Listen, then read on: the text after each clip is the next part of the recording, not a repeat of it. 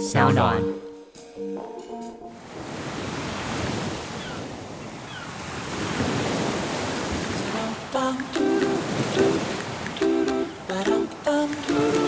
嗨，各位听众朋友，大家好，我是绿洲的老板贾凯，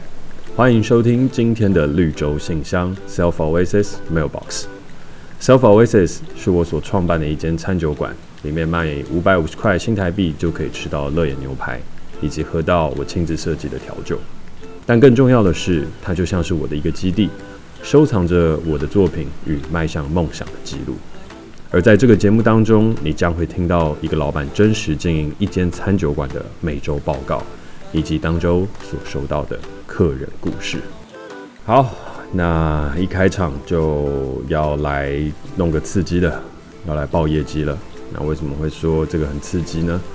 因为我们在上周的时候面对到了我们的疫情，所以我们上周绿洲的业绩是三万五千一百零一块新台币，另外收到了一千五百一十一颗 self，一共合计是三万九千六百三十四块的业绩。好，那有在听绿洲信箱的朋友应该都知道，我们上上周的业绩其实是十七万多哦，然后我们的目标是要做到二十万，然后在疫情影响之下呢，我们其实从礼上礼拜三到今天其实都没有什么业绩了，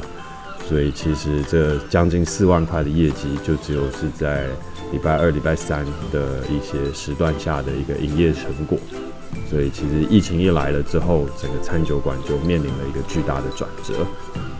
那接下来在报完业绩了之后呢，啊，顺势要做的就是我们本周的分享啦。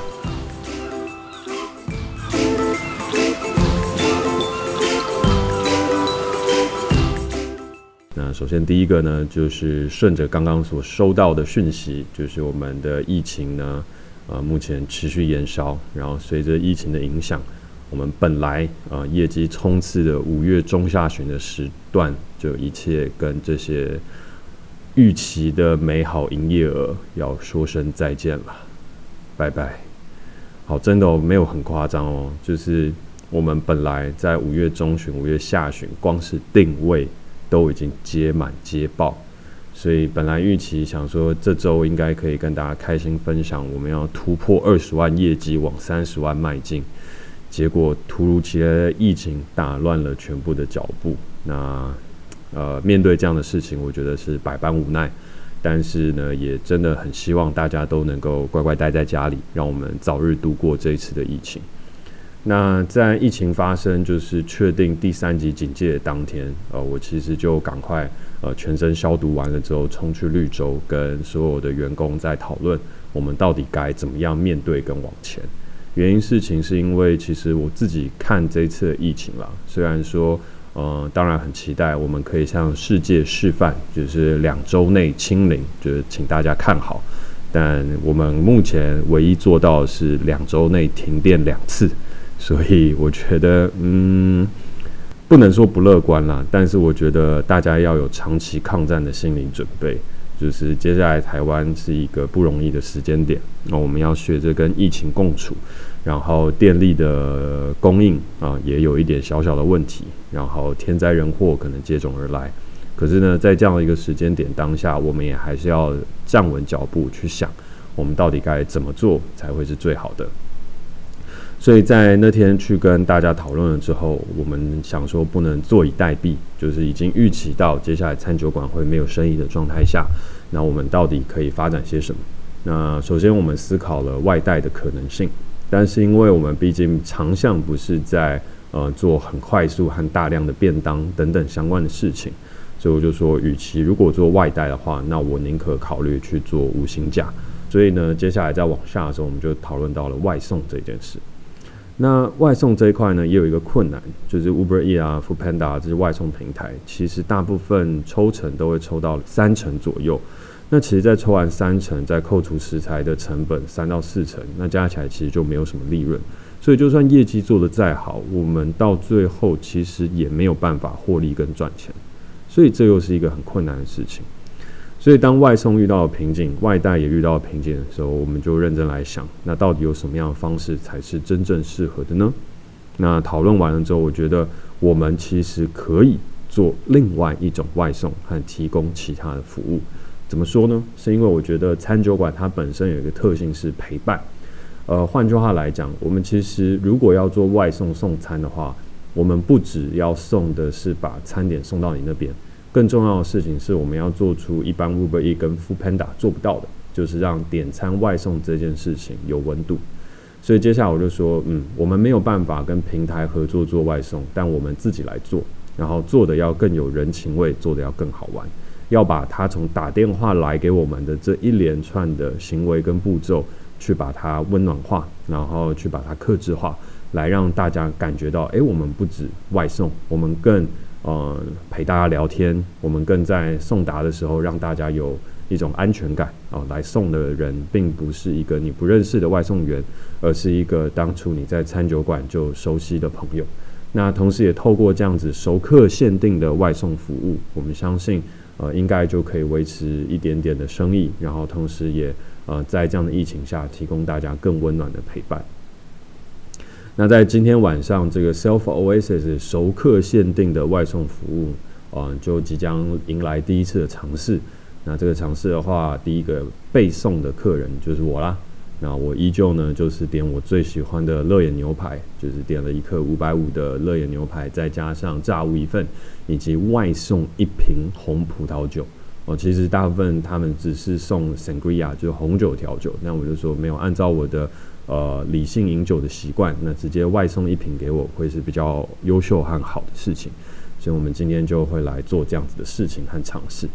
那尝试的结果，那大家就有想要了解的话，可以上我的 IG 去看哦。就我 IG 应该会有这一连串的记录过程，究竟 Self Oasis 熟客限定的这个外送服务，它所送过来牛排和餐点好不好吃，定位的过程有没有充满了温暖啊？大家可以去看我的 IG。那同时呢，我们也为了要配合政府，就是无接触外送这样子的一个措施，所以我们不提供现金，也不提供信用卡结账，我们提供的是 Self 结账，就是我们自己发行的虚拟加密货币。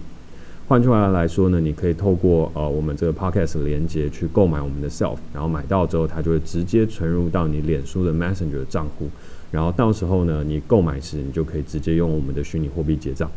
那详细的购买方式跟管道，我会在附在 Podcast 当中的连接过程当中，然后呢，大家就可以上去来体验一下。那自己本身就已经有 Self 就是加密货币的人，那你也可以就透过自己手上 Self 来去做付款了。那另外有一个好消息的事情是，呃，为了要推广我们的熟客限定外送服务，那我们其实现在透过连接呃购买的 Self，它将会获得十趴的回馈。就你本来买一百，那我们现在就会再送你十颗，所以就变成买一百就会拥有一百一十颗了。好，但是呢，我来录 Podcast 并不是纯粹来推广外送的，当然了，也还是很期待大家可以来试试看。因为如果绿洲的业绩不好，我也不确定绿洲信箱接下来要怎么往下录下去了哦。嗯，还是要有电才会有地方可以收信。好，那在分享完了面对疫情的转折，还有一连串的辛酸以及奔波劳苦之外呢，啊，我们即将要进到的就是我们的绿洲信箱的一个朗读的时间了。那在朗读之前啊，想要先回复几个听众给我的一些建议跟想法。那首先的话呢是啊，这边我看一下哦，有一位朋友 Audi D One 还是 Audi A U D I。正确品牌念法是 Audi 还是 Audi 呢？我们来，呃，请大家呃再给我一点建议哈。那我先按照我自己的念法，Audi D One，他说一个建议，把故事说完再评论，听者的感情也需要被延续。手上没稿，情绪无法贯通。好，那我会收到这个 Audi 的建议，然后我接下来呢就会把这整个故事念完，嗯、才会再延续下去我的评论。那另外有一个 T T T T 吹，呃，第一篇 Mailbox 的故事文笔真的很好，加凯的声音很好听啊，一遍听完没听够，立刻把 bar 拉回去再听一遍，非常感谢你的五星评论，然后呢，希望你可以再把 bar 拉回去多听几遍。那另外还有 I O I I K I I I I I I I I I，好，有好多个 I 呃，新开播的内容，第一集让人耳朵怀孕，全新一季不光封面照片的改变，背景音乐的选择都让人觉得舒服更疗愈。而第一集的内容也不禁让人放下手边的工作，专心聆听这貌似凄美却又成熟理性的故事，一定继续支持。哦，感谢 I O I K I I I I I I I o。好，那另外还有一个呃，他这不是五星评论，呃，三星评价。呃，听这个节目就想多听点 Jack 的观点，觉得 Jack 想法挺独到。但回信真的没什么新意，要听回信节目，要去听马克信箱。听众来信也真的太冗长了，长达半小时的节目。希望 Jack 可以多说自己的看法，却只有讲十分钟。其实对于参与陌生人的无聊人生，真的没啥兴趣。嗯嗯，嗨，这个是 J L L L L 九八七六五。那其实感谢你的建议，那只是因为呃我自己很喜欢听故事啦，所以。接下来的话，可能还是会继续去录这个节目，然后有可能会越录越长，因为等一下的故事比上一页的、比上一次的故事可能还要再长个一倍哦，所以可能大家要有一个心理准备，就是这个节目真的会有很多时间是听我在讲啊别人的故事，但我自己很喜欢这样啊，就是听听看别人的故事和想法。那如果要听马克信箱，我自己也蛮推荐的，我之前也会有听马克信箱，然后如果想要听我的观点的话，其实可以听我们的正集。就是那些我所遇见的选择，我跟 Cady 还是有继续呢在分享我们的观点。那如果有想要听我的真实生活一些更无聊琐碎的事情的话，那就可以来听呃疫情当中限定的节目《被限制的选择》。OK，那回复了几则留言了之后呢，我们就要来进到我们本周的故事啦。那大家这时候可以啊、端起一杯茶啊，关掉我们电脑前面目前正在开的会议视讯连接。或者呢，就是呢，啊，找一个舒服的位置，然后来听听我们这周的故事。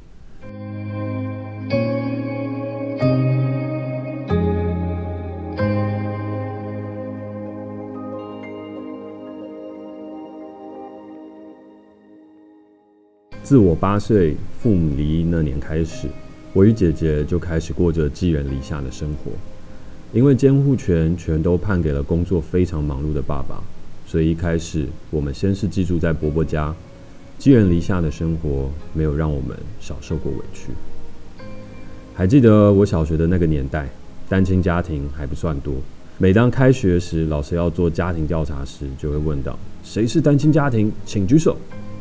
那时候全班大概只会有一到两位，而我就是其中一位。那时候心里会想：我是不是跟别的小孩不一样？但真正让我觉得害怕的，并不是我与别人不一样，而是每天回家饱受婶婶虐待的日子。还记得那年我小学三年级，对于孩子来讲是一个非常不爱上学的年纪，但我却非常非常喜欢上学，因为可以不用回家打扫，不用挨鞭子，更不用被婶婶的酸言酸语侮辱，每天得听到她说：“你妈妈不要你了，你是一个没有妈妈要的小孩。”而我只能每天无奈地看着同学与妈妈在学校门口又亲又抱的情景流泪。但现实就是，学校及补习班的课程结束后，我得赶回家等七点垃圾车，并完成洗衣、洗碗、打扫等工作。最后才是我每天最害怕的例行公事，那就是我必须把每天早上婶婶帮我装到满的便当带到学校吃完。如果吃不完剩菜剩饭，就得留到晚上当晚餐吃掉，才不会挨鞭子。小时候的我根本吃不完那么多的饭菜量，所以每天必定会剩饭菜回家。如果向婶婶反映我吃不完饭菜是否可以减量时，就会被以挑食的名义来饿肚子。印象中，我每天晚上都是站在厨房，流着泪吃着那发酸发臭的饭菜当成晚餐。P.S. 以前学校规定，自带便当的学生不能在学校倒厨余，只能带回家倒。国小三年级那年，我好像已经忘了什么叫玩乐与童年，也不知道什么叫做假日。我的下课生活就是做家事和念书，假日生活就是与伯伯去做资源回收。无论我怎么当个乖孩子，把书念好，也都得不到大人的一点关爱。记得我的妈妈有来学校偷偷看我一次。但结果就是我被婶婶打得非常惨。记得我的爸爸工作很忙碌，所以偶尔才会回来看我一次。记得我的姐姐跟我一样辛苦，但是我们才相依为命几个月，就因为大人口中的监护权问题，就把姐姐送去了外婆家生活。也记得我曾经向家中的其他长辈求助过，但没有人愿意相信我，每次都只会换来婶婶更严厉的挨打。在这过程当中，我渐渐学会了看着大人的脸色过日子，也知道什么时候应该要做什么事，比起同年纪的孩子，还要懂得察言观色。在那时候还没有那么普及的家暴求助管道以及相关的教育知识，所以小时候并不懂得使用其他的方式求救，也不敢，因为总是会害怕再遭遇更惨痛的毒打。当时每天回到家的第一件事情，就是在心里默默祈祷着，希望我能够快一点离开这种地狱生活。终于，老天爷像是听到我的祈祷。有一天，我的爷爷奶奶因为想念来探望我，才发现原来我过着这种生活。过没多久，我就被接到小叔叔家，与爷爷奶奶住在一起。两年后，姐姐也被接回来跟我们一起住。从小学四年级到高中，我都是爷爷奶奶带大的，算是一个隔代教养的孩子。爷爷奶奶非常的疼我，就像我第二个父母一样，我也好爱好爱。成长的过程中，从没有父母参加过的毕业典礼，爷爷代签的联络簿，以及爷爷缴交的补习班费用中，我渐渐明白，原来我的父母都是在孩子及另外一半中，会选择另外一半的那种父母。渐渐的，我与姐姐也好像习惯了彼此依靠，并成为向外从朋友身上寻找温暖的孩子。然而，我却没有发现，我渐渐走向了。价值观偏差又高傲的样子。国中时，我因为知道爸爸工作很辛苦，所以立志要好好念书。当时的我不聪明，但却非常努力，成绩优异，又是模范生，所以在学校很受欢迎。但也逐渐养成我高傲、不懂珍惜的个性。那时，我觉得很多事情都是应该的，甚至会利用同学对我的真心，但我却浑然不觉自己这样是错的。某天我生病了，生了好严重的病，这是足以影响我快整整八年的疾病，也就此改变了我的价值观以及想法。故事要从一则新闻开始说起。国二那年，我看了一则新闻，内容是在叙述有民众在草丛里面发现一具无头女尸。以往的我看完新闻后都没有太多的想法，但那天不知道为何，我关掉电视以后。脑袋一直挥之不去这则新闻。就在我往房间走去时，突然有个想法一闪而过：在房间的姐姐会不会头也消失不见了？我忽然浑身冒了冷汗，并快开启了房门来确认。姐姐就躺在床上看漫画，我松了好大一口气。但当下我脑海里最百思不解的是：我明明知道不可能啊，但我却无法控制这种奇怪的想法。我真的不知道自己怎么了，于是我很害怕，赶紧去睡觉。隔天早上起床，我果真忘记这件事了，一如往常的到学校上课。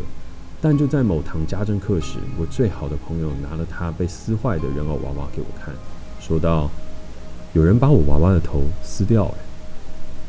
就这短短的一句话，瞬间勾起了昨晚那则新闻的记忆和那股害怕的恐惧感。从那天开始，我的头脑就像是被绑架般，常常出现很多奇怪以及不合逻辑的想法。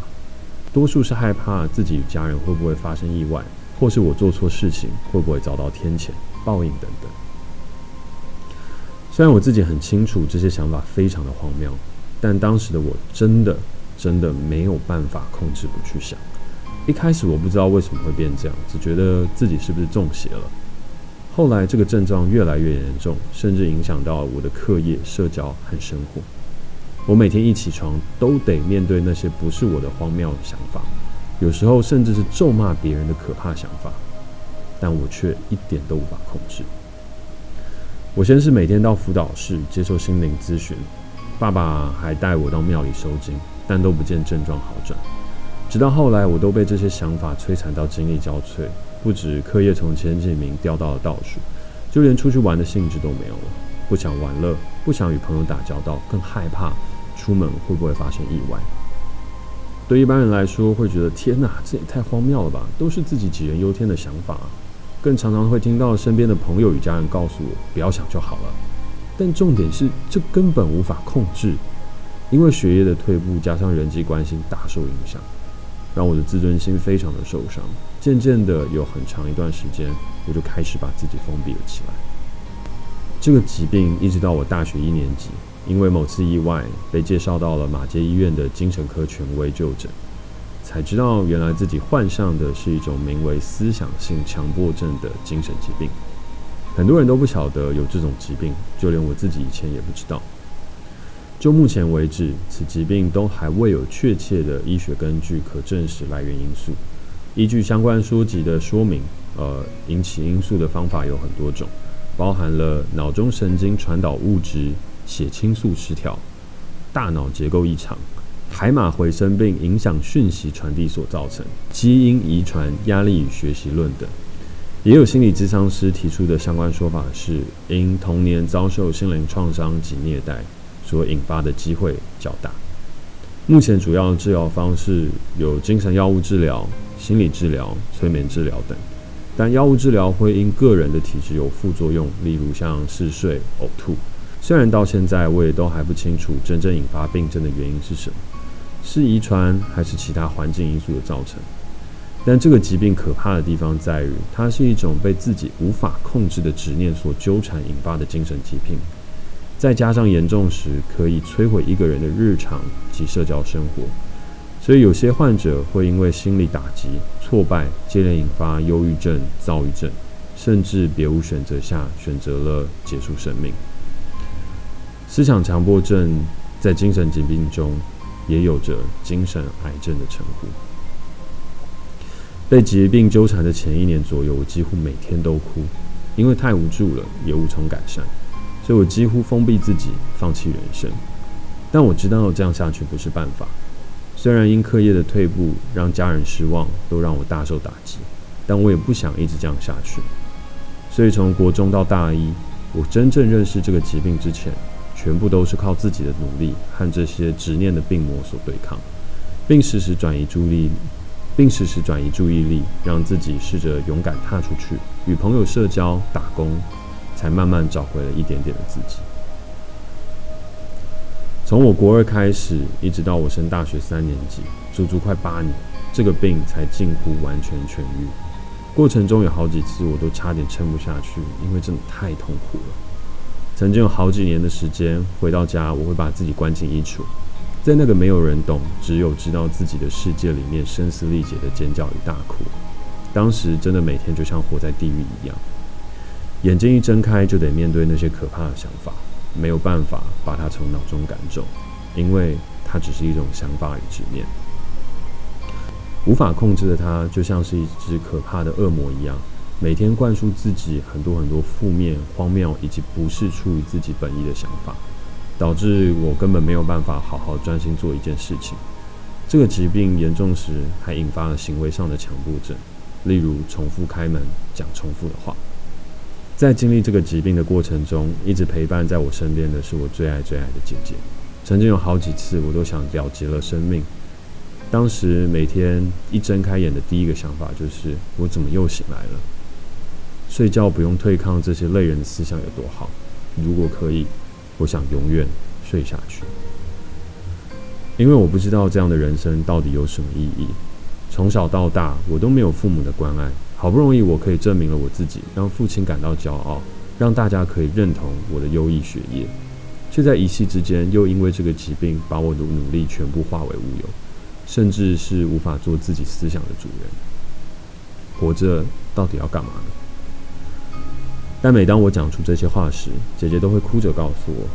你要好好活着，因为我也只有你，没有你，我也活不下去。”姐姐的话每次都让我打消了这些傻念头。其实，每一次我好痛苦、好想死的时候，在我内心深处当中的某个深处，都会有一股声音在呐喊：“我不想死，我想要好好活着。”我一定要好好活着，活着击败这个病魔。只要活着就会有希望，我一定一定会好起来。活着好好过人生，让那些对不起我的人都看到我活得很好，过得很棒。这才是我心里真正的想法与声音。只要活着，就一定有希望，我一定做得到。这也是每一次都可以让我再重新站起来的力量。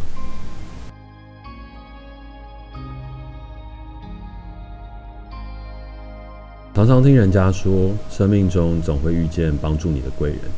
在大一这年，我遇到了我生命中的贵人，也就是我的第一个男朋友。虽然我们最后并没有走下去，但他一直是我生命中非常看重的人。当时我们一见钟情的喜欢上对方，没多久就在一起了。在一起后，我与他坦诚了这个影响我生活极大的疾病。虽然一开始他很难理解。但他不止毫不犹豫地相信我，还帮我一起去寻找治疗病症的方法，并且陪我接受心理治疗，更是对于因这个疾病影响很悲观的我，给予了非常多的鼓励和陪伴。P.S. 对于应付这个疾病已经有一定程度的自己来说，药物不但没有帮助，还会因为副作用严重影响我的打工，所以当时我们坚持依靠意志力，不依赖药物。而催眠治疗则是因为费用真的太高，还是学生的我们也就没有考虑了。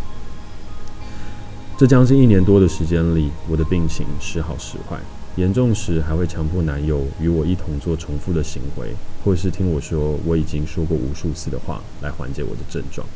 这样日复一日的行为，可能大部分人都会觉得自己遇到了精神病患者，或是因长久压力受不了而已离开。加上书籍上曾经提过。强迫症患者因严重影响婚姻关系，离婚率高达九成，这让当时的我非常自卑。但男友不但没有嫌弃我，还一路包容我，走过了这个可怕的疾病。最后，我们从网络相关的资讯书籍中找出了有效对抗这个病魔的方法。持续努力了一年多后，我的病情越来越好转，直到我们在一起两年的时候，我的疾病已经大约好八成。复发的几率也越来越少，我也越来越知道要如何面对疾病偶尔出现的心理状态。又过了一阵子，这个疾病几乎已经完全的消失在我的生活中了。还记得以前医生说过，这个疾病要完全痊愈的人非常少，但却有人可以让它好转到不影响生活。我想这就是我多年来努力的结果吧。虽然不敢说我已经完完全全的痊愈。但我已经让病情好转到百分之九十，甚至更高。从此，这个疾病像是不存在般消失在我的生活。现在回想起这一切，真的太辛苦了。到现在想到，我都还会眼眶泛泪。但我从来没有埋怨过，反而是很感谢，感谢老天爷在我青少年时就给了我一个这么大的考验。有时想想。如果当初的我没有经历这一切，会不会我就成为了一个没有父母管教、价值观偏差的孩子？骄傲、不懂感恩，也不懂人间疾苦的人。经历过疾病后，才明白以前我的价值观有多偏差。人真的要在生死关上走过一遭，才会真正明白生命有多可贵。能够生在这个世界上，作为一个自由之身，有多么多么的幸福。疾病好起来后，我也慢慢的学习原谅。虽然我的家庭不完整，在我经历人生最低潮的时候，也不是父母陪伴左右，但我懂得原谅别人就是原谅自己的道理。过去因为无法谅解我的父母，没有在成长过程中给予陪伴，甚至怨恨，导致了我在疾病时更加的辛苦。但长大后，渐渐可以体谅父母在面对困境时，也会有自己的难处以及压力。因为过去过得太辛苦，所以未来我想要开开心心的过，勇敢去选择我自己想做的事。虽然我无法选择出生在怎样的家庭，遇到什么样的父母，但我可以选择的是，将来要成为更好的人，组成什么样的家庭，当什么样的父母，让过去不好的事情就此终止，让下一代可以在一个美好有爱的环境下快乐的成长茁壮。出社会上班后，也遇到许多挫折。某次很迷惘间，无意听到了 Podcast，那些你不敢跟老板说的事。这个节目在这里想要谢谢徐嘉凯导演，给了我好多的启发与帮助，常常让我在碰到困难时有了正确的判断和思考依据。记得印象最深刻的是，有一集导演讨论到人为什么要有钱，为什么要名利以及功成名就。我记得导演给的答案是家人，因为曾在家人生病时感受过那种无助。这将会是你可以给家人最及时以及帮助的优势。而我也想要功成名就，除了想要改变辛苦的生活外，最重要的也是我心中一直想做的。我想要利用钱以及名来帮助那些我曾经，来帮助那些跟我一样曾经受到强迫症纠缠的人。我曾经试过各种方法都没效，又因为没有钱接受价格极高的催眠治疗而感到非常无助。那时心里曾想着，如果有人可以帮助我就好。以前我没有得到可以金钱援助的机会来减轻疾病所造成的经济压力，但我希望未来我是可以成为有能力帮助他人的人。如果可以，我甚至希望我是一个有能力、有名气、成立基金会的人，是真的可以实质的帮助到这些患者的机构。就因为自己亲身在那个地狱走过一遭，所以更想尽自己的力量，给予那些身处在疾病痛苦中又有经济压力的人实质帮助。不论是利用有效管道提供医疗补助或心理咨询都好，只要可以让他们早点迈入好转的方法，我都想去做。但我知道，在现在这个非常竞争的社会，要功成名就很难，必须要付出很多很多的努力，有时候努力也不一定会成功。但是我依然会依照自己的方式努力。我一直相信，老天爷让我像奇迹似的好转起来，就是希望我可以去帮助那些曾经跟我一样的人。这是条艰难的路，但我会努力尽力的尝试，做自己喜欢的事情，并且靠着能力实质的帮助他人。因为我想要在这短暂的人生中，成为一个可以为这世界带来正面改变的人，即使一点点都好。我更不会忘记，我现在很幸福，要好好珍惜身边的一切。好，那以上呢，就是我们今天的绿洲信箱 Self Oasis Mailbox 所带来的故事。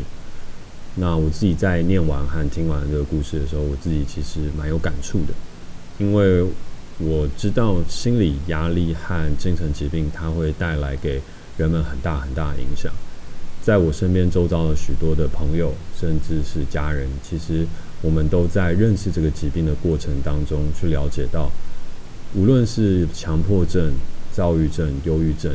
其实对于患者本人还有他周边的家人来讲，都是一个很大的功课。而在朗读的这个信件的过程当中，我仿佛也都能够感同身受他当时所经历的状态。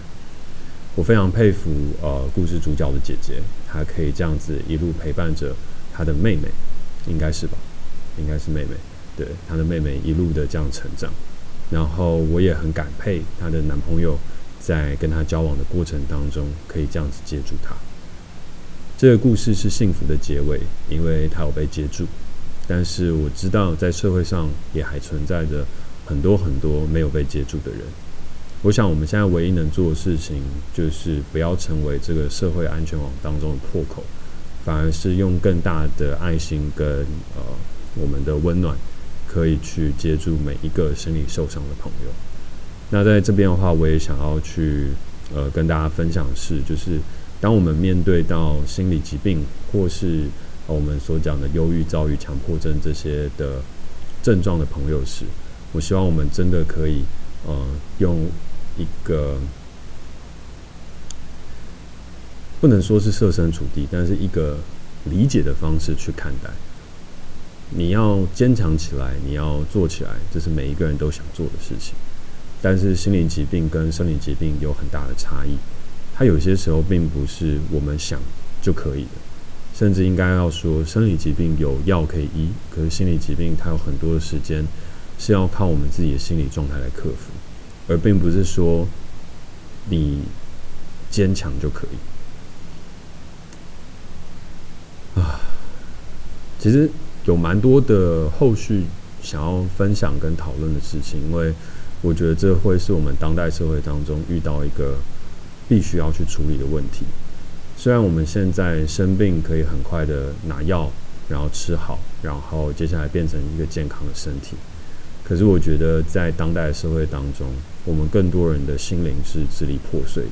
有很多人不知道自己心灵发生了疾病。也有更多人心灵发生了疾病之后，没有人可以去接住他。也有很多时候，这个社会其实并没有真正了解心理疾病到底是什么。那我只希望大家在听完这个故事之后，可以从这个故事当中更去感受到与我们处于不同心理状态的朋友，他的生活长什么样子，然后给予大家更多的体谅、更多的关怀和更多的照顾。那我也希望来信给我的这位朋友，未来你真的可以功成名就，然后为这个社会、为所有的人做更多的事情。谢谢你分享一个这么好的故事，希望下次还有机会再收到你的来信。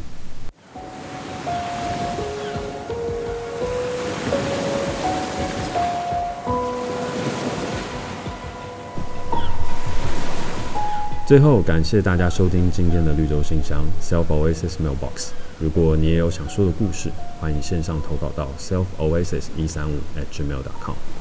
或是线下寄信至台北市大安区瑞安街一三五巷四号。但记得主旨要注明我有故事想说。若你喜欢这个节目，或对我有任何评价，也都欢迎在 Apple Podcast 上面帮我评分加留言，或是追踪我的 IG Jackself 一九九一。私讯跟我分享你的心得，感谢大家这周的收听，我们下周见。